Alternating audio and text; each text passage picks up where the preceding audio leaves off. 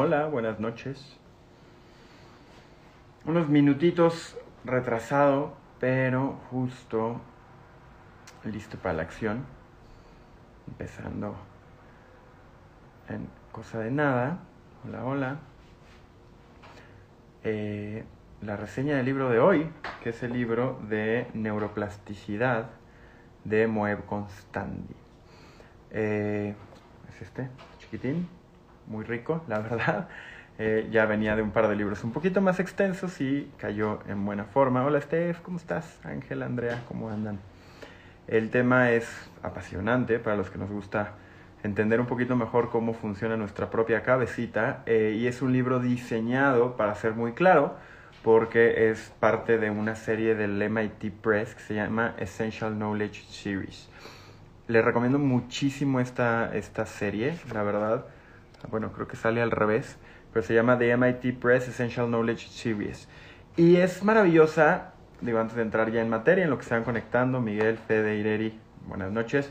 Eh, platicarles por qué es maravillosa, porque como Harvard tiene sus miniseries de como temas de empresa y de administración, el MIT tiene su miniserie de temas de todo tipo. Entonces editan varios libros al año sobre temas de interés, desde, por ejemplo, las paradojas o el problema mente-cuerpo, neuroplasticidad, que están muy de la mano, pero también te habla de la información en la empresa, la información en la sociedad, fake news, eh, éptica, áptica, la habilidad del tacto, etcétera.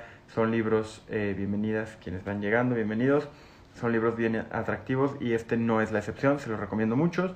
Eh, no son nada caros, y en Amazon se encuentran y si quieren pedir en paquete tal vez hasta les valga la pena pedir un tanto directamente de la página del MIT Media Press, del MIT Press. Entonces, bueno, ese es el aviso parroquial en torno a los editores de este libro. Yo soy muy fan, todos mis libros del MIT Press me hacen muy feliz, todos, porque los editan con intención, con cariño, con claridad, eh, con determinación. Entonces, nada, este libro cumple con eso. Es un libro de 11 capítulos, 10 capítulos, eh, que es de 155 paginitas, que tiene varios diagramas para explicar un poco las funciones del cerebro y dónde se acomodan las cosas.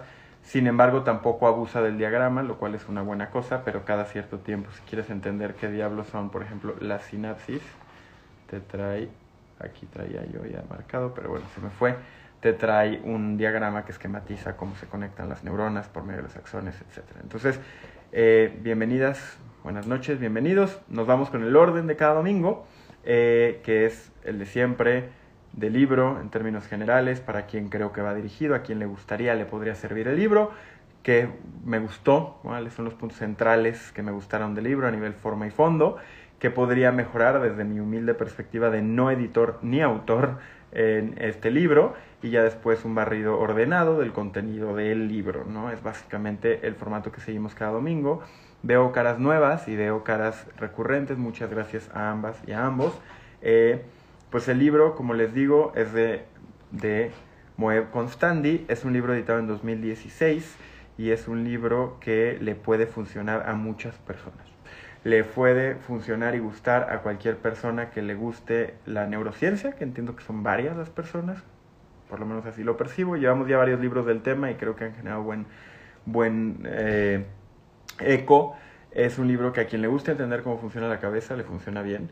Es un libro que le funciona bien a quien está educando. ¿Por qué? Porque te habla de la neuroplasticidad y varias veces habla de cómo los años formativos, los primeros años de vida son clave para la generación de todos los procesos eh, y la conformación de todas las estructuras cerebrales y neuronales. Entonces, también 155 páginas, si están educando criaturas mínimas de pequeño tamaño, seguro no tienen mucho tiempo, pero este libro seguramente es tan chiquito que alcanzarán a encontrar un espacio para meterlo. Entonces, le funciona a quien quiere entender cómo funciona el cerebro, le funciona a quien esté educando a nuevos ciudadanas o ciudadanos para este planeta Tierra eh, y le funciona a cualquier persona que esté buscando nuevas formas de mejorar su vida. Eh, y no es lineal y voy a tratar de hacer el argumento a lo largo de la reseña, pero eh, el punto central de esta tercera recomendación de a quién le funciona es, hay una gran ironía, el cerebro se forma en los años en los que no podemos decidir con nuestro comportamiento ciertas cosas que facilitarían que nuestros años más adultos eh, nuestro cerebro nos ayude a lograr nuestros objetivos. Sin embargo, uno de los hallazgos que vienen reflejados en el libro es que la neuroplasticidad es un proceso que sucede a lo largo de toda la vida. Contrario a lo que nos enseñaron a los que estudiamos en los 80s, 90s e incluso inicios de los 2000s, las neuronas sí se reproducen, se nos enseñó mal. Y te les voy a decir por qué se nos enseñó mal, porque el padre fundador de la neurociencia dijo que las neuronas no se reproducían y fue un dogma que no se retó hasta ah, hace un par de décadas. Entonces, sí podemos cambiar nuestra mente y cuando cambiamos nuestra mente sí podemos cambiar nuestra vida. No es el hongo michoacano, al final el autor es bien crítico y dice, no, la plasticidad, la neuroplasticidad no es un proceso que te va, no es el Silhouette 40, pues muchos ni, ni habían nacido de ustedes, pero iba por ahí Rodrigo Herrera por las playas de Acapulco, embarrándole Silhouette 40 en la panza a las personas y después de 40 minutos se había ido la panza. No es así la neuroplasticidad. Uh, aunque sí es en muchos sentidos el entenderla un superpoder que nos va a permitir diseñar eh, comportamientos y habilidades que nos van a permitir acercarnos a nuestras metas y a la larga nos van a permitir diseñar nuestra vida. Y creo que, si no lo he notado, para mí el gran tema por el cual me atrae la lectura y el gran tema por el cual disfruto compartir con ustedes esto es diseñar vidas más, uh, más bellas, más prósperas para uno y para los que le rodean y en ese sentido este libro no es la excepción, ¿ok? Entonces, eso creo que para estas personas serviría el libro. ¿Qué me gusta del libro? Me gusta que es un libro que no trata de apantallar con conocimiento, pero no recula de explicarnos a fondo ciertos procesos fundamentales de cómo funcionan las neuronas, cómo funcionan las células del cerebro, cómo funcionan las sinapsis, cómo se hacen, se deshacen y el rol que tienen en la formación de ciertas habilidades en el ser humano y en otros animales que tienen un sistema, sistema nervioso. Entonces, creo que es un libro que está en un delicado balance, pero lo, lo transita con mucha soltura entre ser un libro demasiado técnico y un libro claro de divulgación en términos generales. También me gusta del libro que es muy casuístico. Tiene cuatro capítulos que son muy para explicar la maquinaria del cerebro y los demás capítulos son muy a su aplicación. Entonces te habla de las adicciones, te habla del dolor, te habla de eh, los procesos de formación, por ejemplo, en la paternidad, en la maternidad, en la adolescencia. Entonces, no solo te explica en abstracto cómo funcionan los gamma y los eh, glutamatos y todos los, los, neurotransmisores, sino que también te lo explica en un modelo un poco más macro en la vida y en los momentos en la vida de las personas. Te habla del dolor crónico, te habla de, como les decía, de la adicción y quiero decirles una más, pero se me está yendo. Ah, sí, del daño a los nervios, te habla del entrenamiento cerebral, que pues nada, hasta hace unos años se puso muy de moda aplicaciones que tú bajabas y por 45 pesos al mes te hacían ciertos ejercicios que ayudaban a fortalecer el pensamiento y la memoria y demás.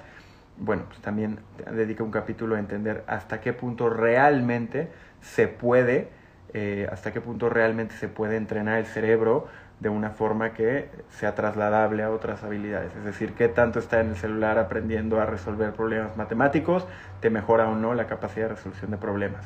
Ahorita vamos a llegar a eso. Entonces, eso creo que también es lindo del libro, ¿no? que tiene un balance entre la parte técnica y espesa y la parte práctica y aplicable. ¿Qué me gusta también del libro?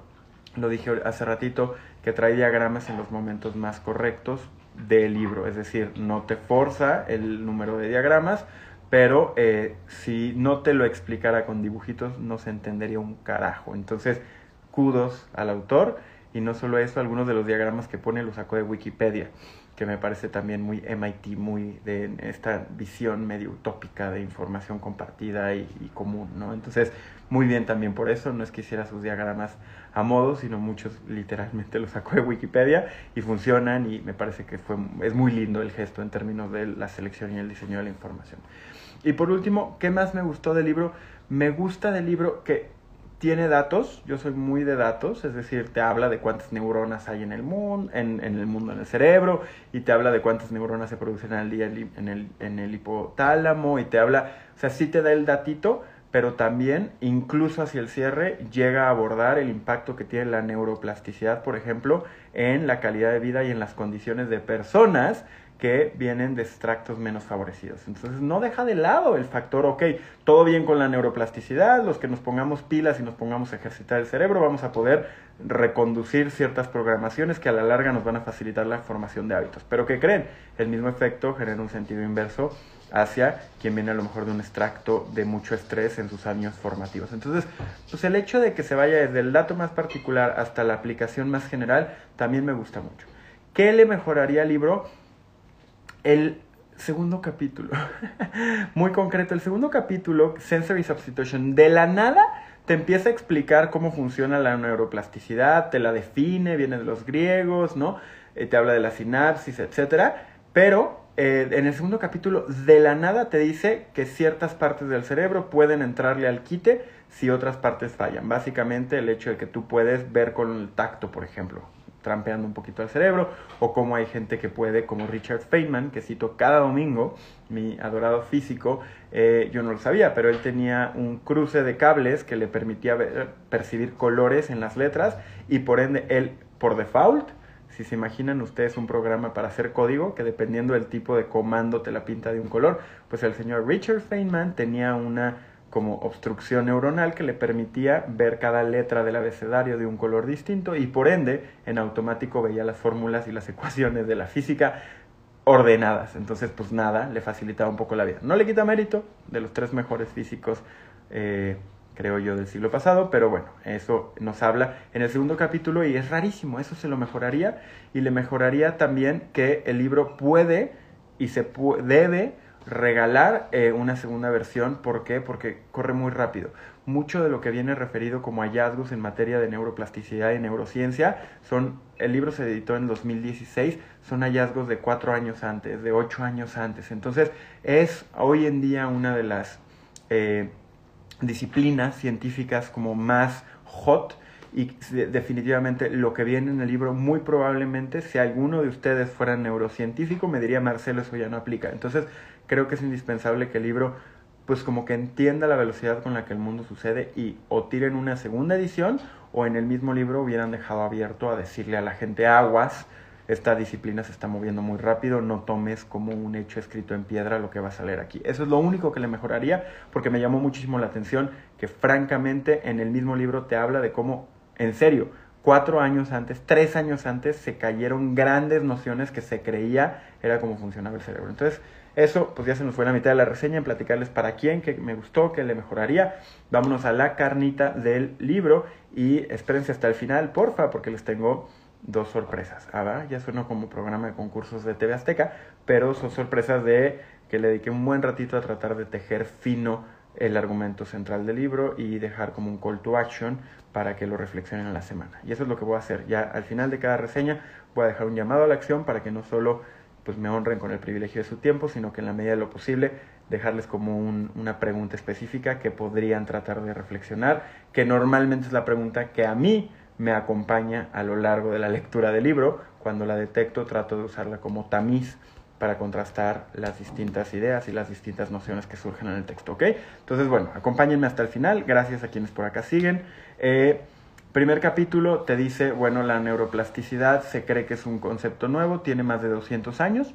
Fue hace 200 años que en 1800, cuando por primera vez dos científicos se mandaron una carta diciendo que sí, resultara que la manera como se conectan las neuronas, bueno, las células del cerebro es suficientemente flexible para que haya cambios en el cerebro, es decir, que la experiencia de lo vivido impactara en la manera como está conformado el cerebro, tanto como cuando hacemos mucho ejercicio, los músculos, las fibras musculares crecen o decrecen, pues un poco hace 200 años se preguntaron por primera vez en serio dos científicos que si el cerebro podía funcionar de igual manera, ¿no?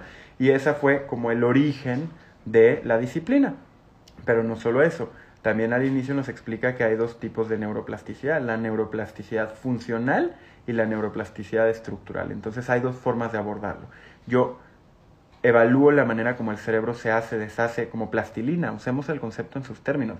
La neuroplasticidad es la capacidad que tiene como el cerebro de formarse y deformarse sin perder su estructura central, como la plastilina. La plastilina se puede alterar en su, en su, en su composición, pero no se deshace, como la harina, por ejemplo. La harina no tiene plasticidad, la plastilina sí. El cerebro, cuando hablas de que tiene plasticidad, se refiere a la capacidad que tiene de romper y alterar ciertos vínculos sin que se desestructure por completo su composición. ¿no? Eso es básicamente la neuroplasticidad.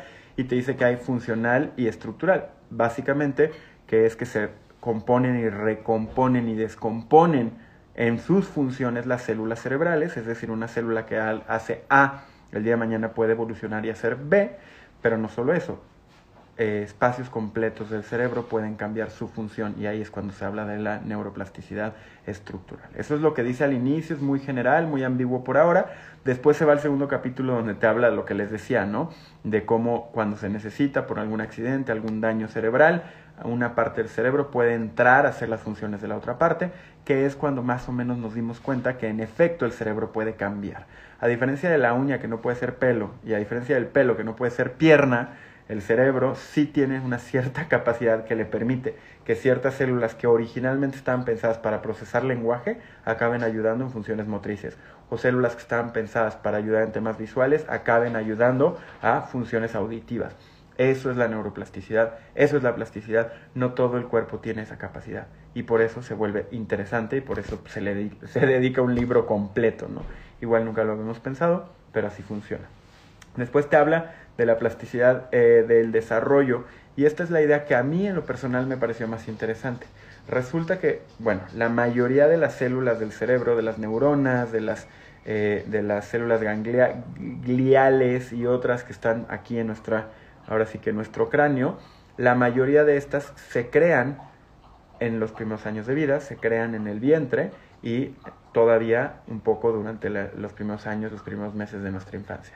Y lo que pasa es que se crean muchas células y entre esas células se crean muchas conexiones. Se estima que hay entre 86 y 100 billones de neuronas en el cerebro que a su vez tienen sinapsis, que es básicamente su función principal, el conectarse unas con otras, de hasta un cuatrillón de conexiones, ¿ok?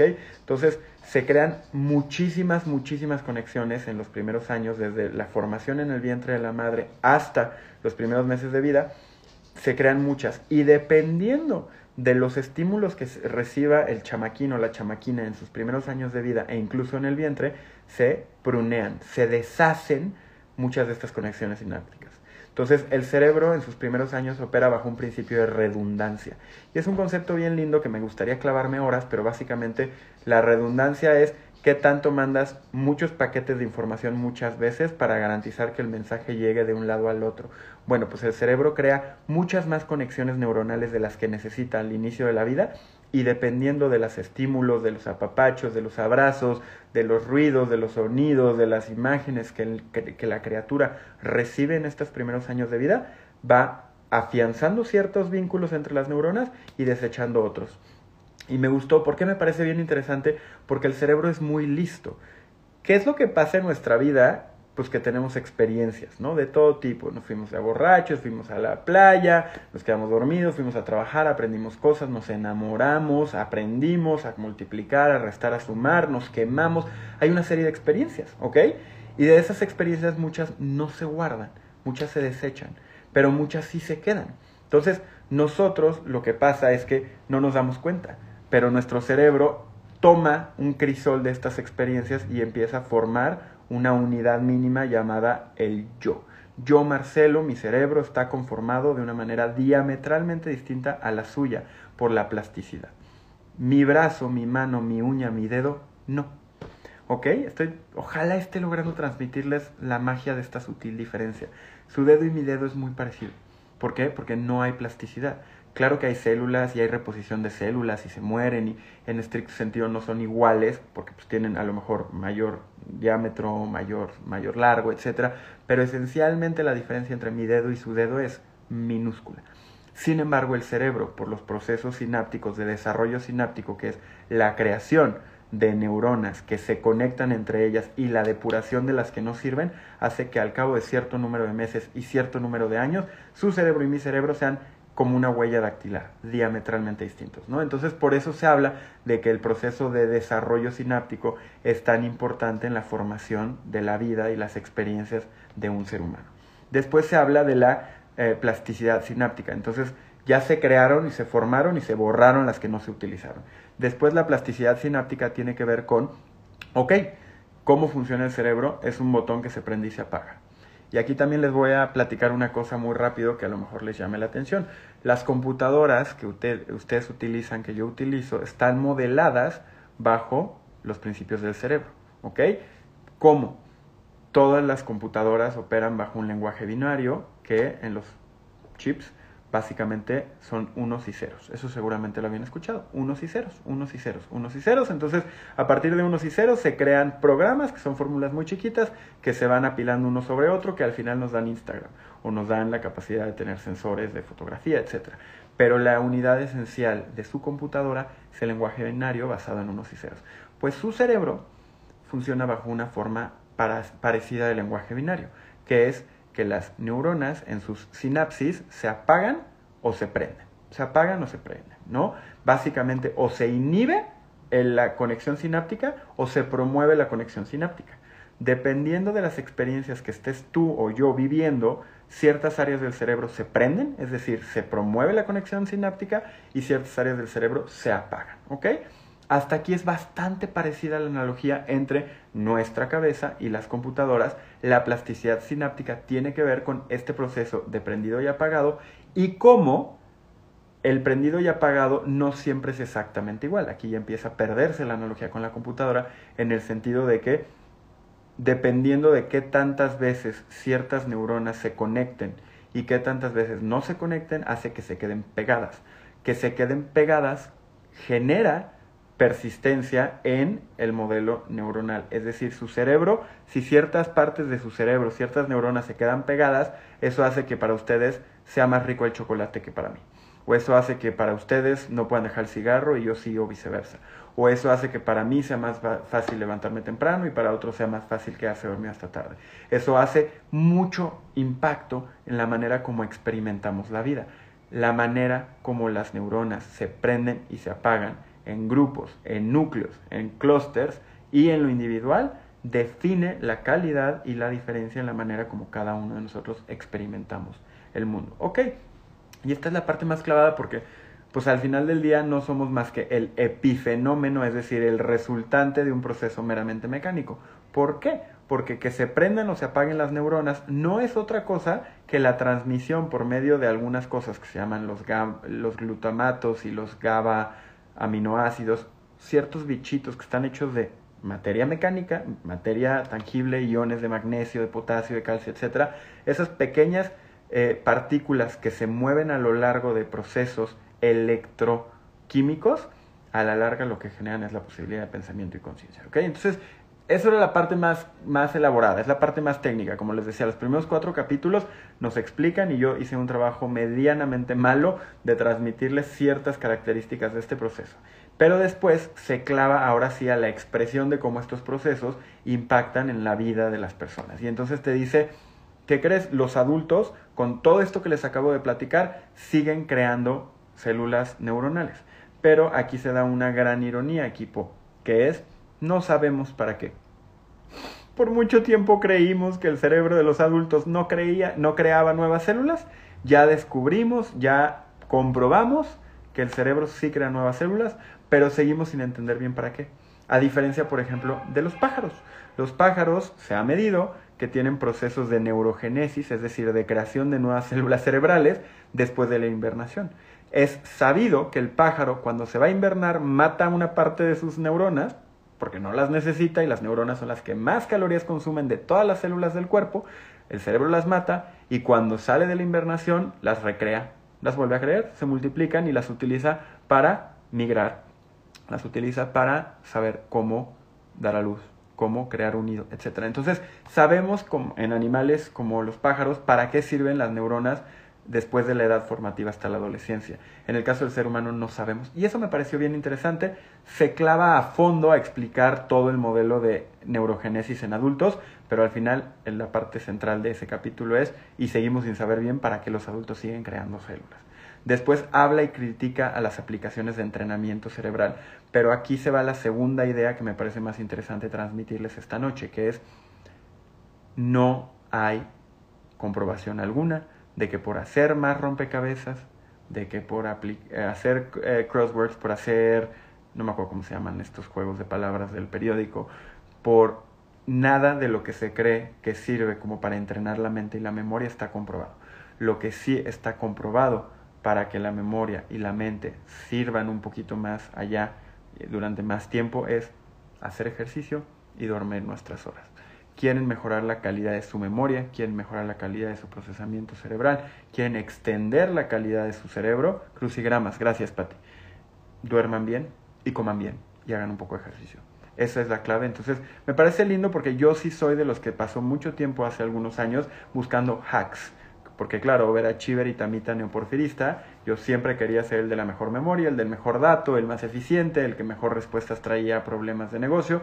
En realidad la mejor manera de poner a la cabeza a funcionar a su máximo es comer bien, dormir bien y hacer ejercicio. Ya sé, suena muy obvio, no lo es tanto porque el beneficio se va compounding, se va sumando a lo largo de los años que mantenemos pues estos hábitos que fortalecen la creación y sobre todo la preservación saludable de las, de las células de la cabeza.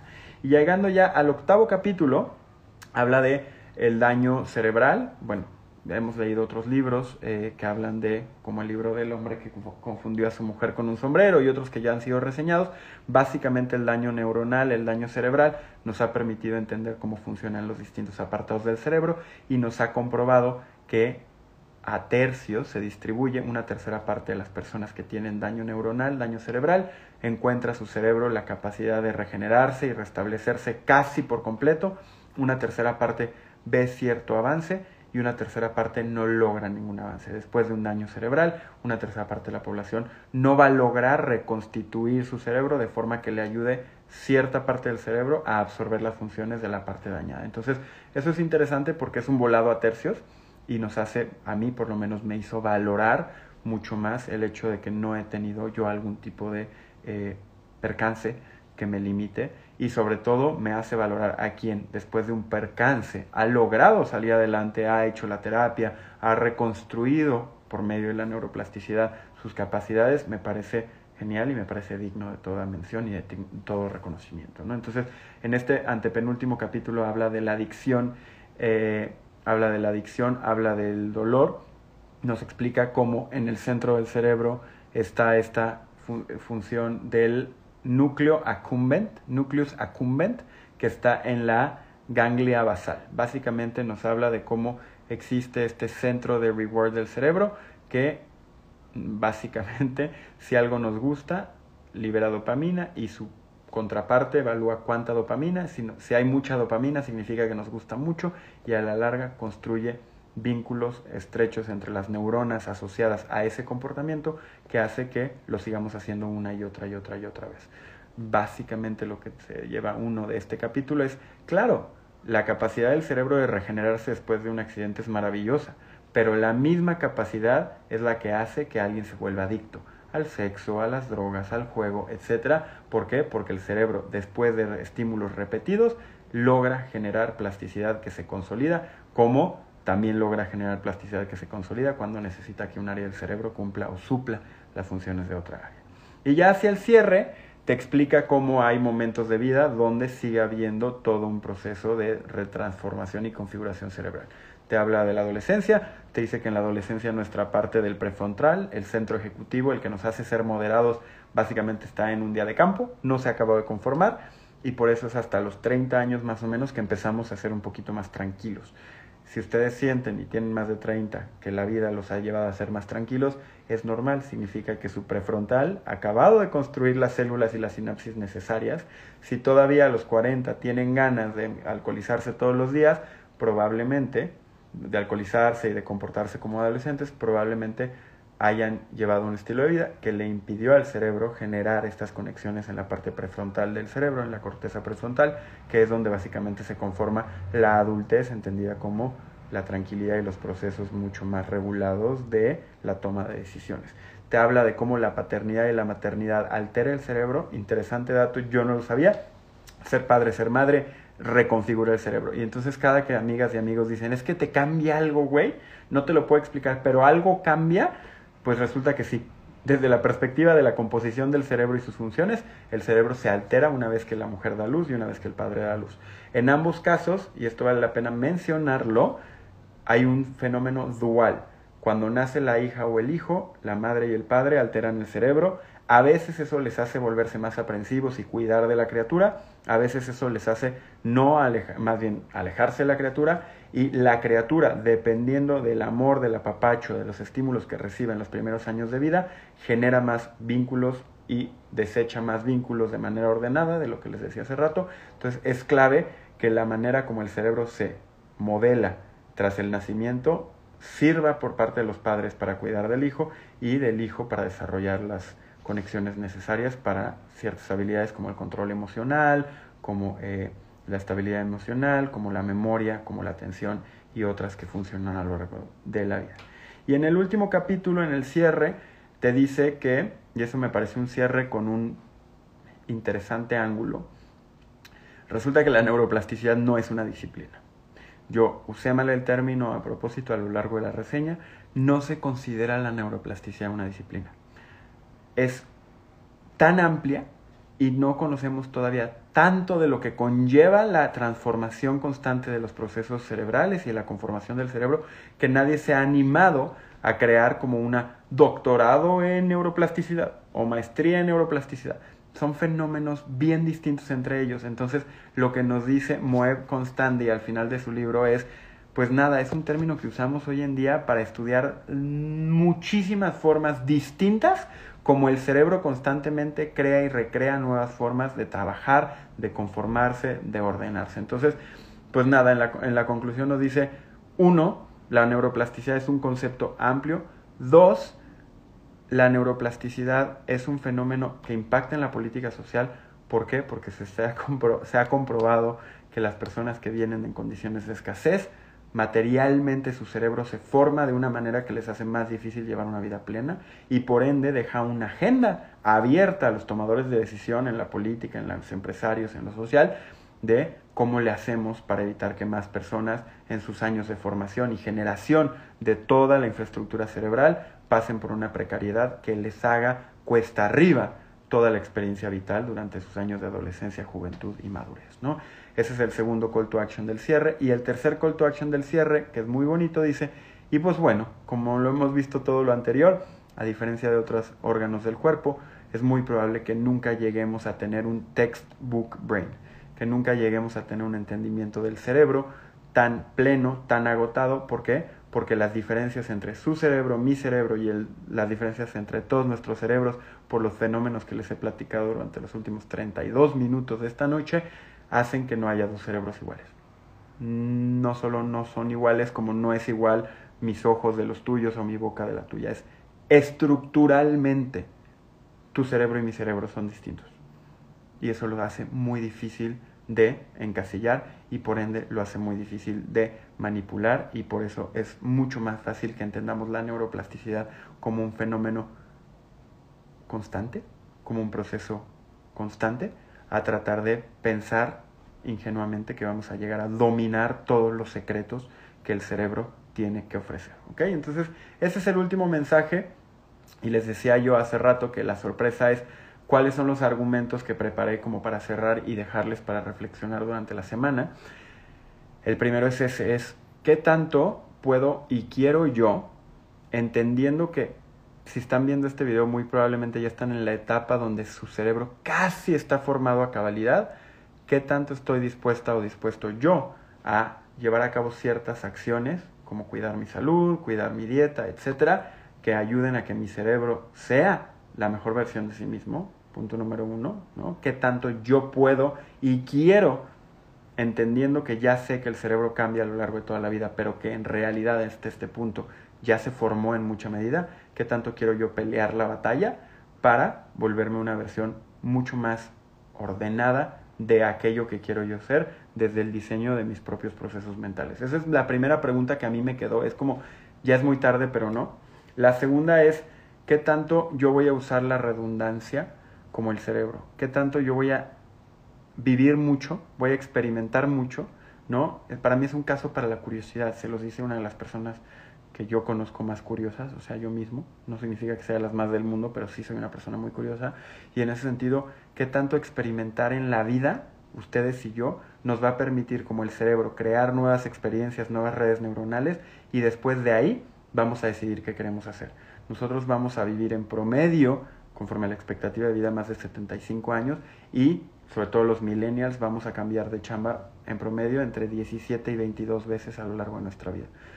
¿Qué si dejamos de pelear con eso y tal como el cerebro nutrimos millones o cientos o miles de experiencias diversas y a partir de ahí decidimos cuáles nos llenan más, cuáles conforman más nuestra identidad, cuáles van más alineadas a nuestro propósito, en lugar de sufrir como si el cerebro quisiera al nacer haber diseñado todas las sinapsis necesarias para permitirnos vivir nuestra vida. No, diseña mucho más de la sinapsis y después se queda con las que mejor le funcionan para el ecosistema, la sociedad, el entorno que al individuo más le funciona que ese cerebro opere de una forma u otra. Entonces, esa es la segunda llamada a la acción, experimentar muchas cosas, hacer que nuestra vida se llene de experiencias distintas, en la comida, en los aprendizajes, en las relaciones, en las experiencias, en las series que vemos, en los libros que leemos, abramos el abanico y después decidimos cuáles son las que mejor nos funcionan.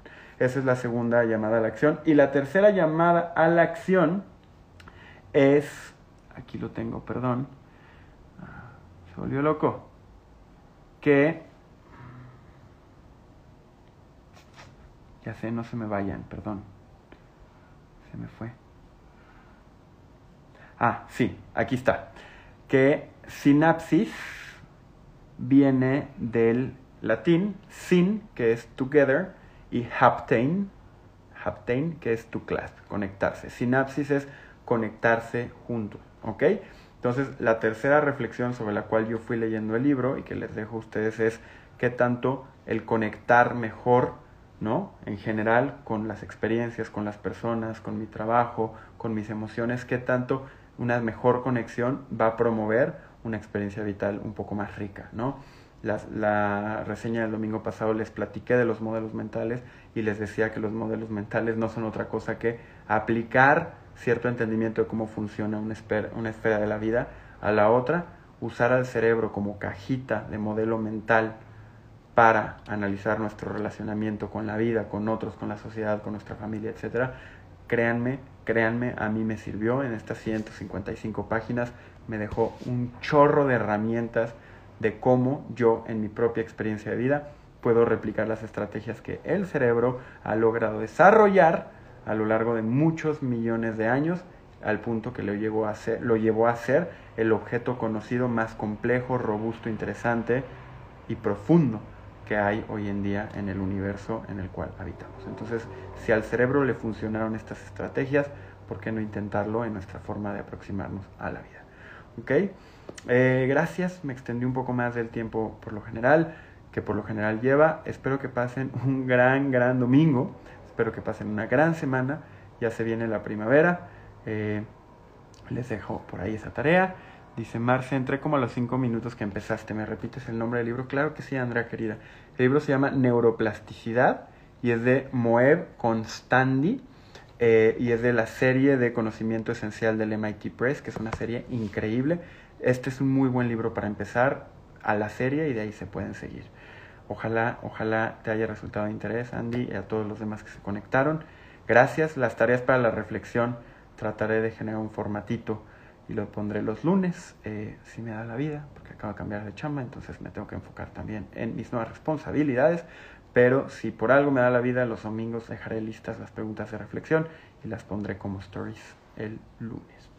Gracias, que pasen una gran noche, que pasen una gran semana. Como siempre, tengo el resumen, tengo el mapa mental, si les sirve, se los puedo mandar. Tengo pendiente por ahí mandar un par de mapas mentales de Kate. Si me están viendo por ahí a quien se los debo, esta semana se los hago llegar. Adiós, gracias.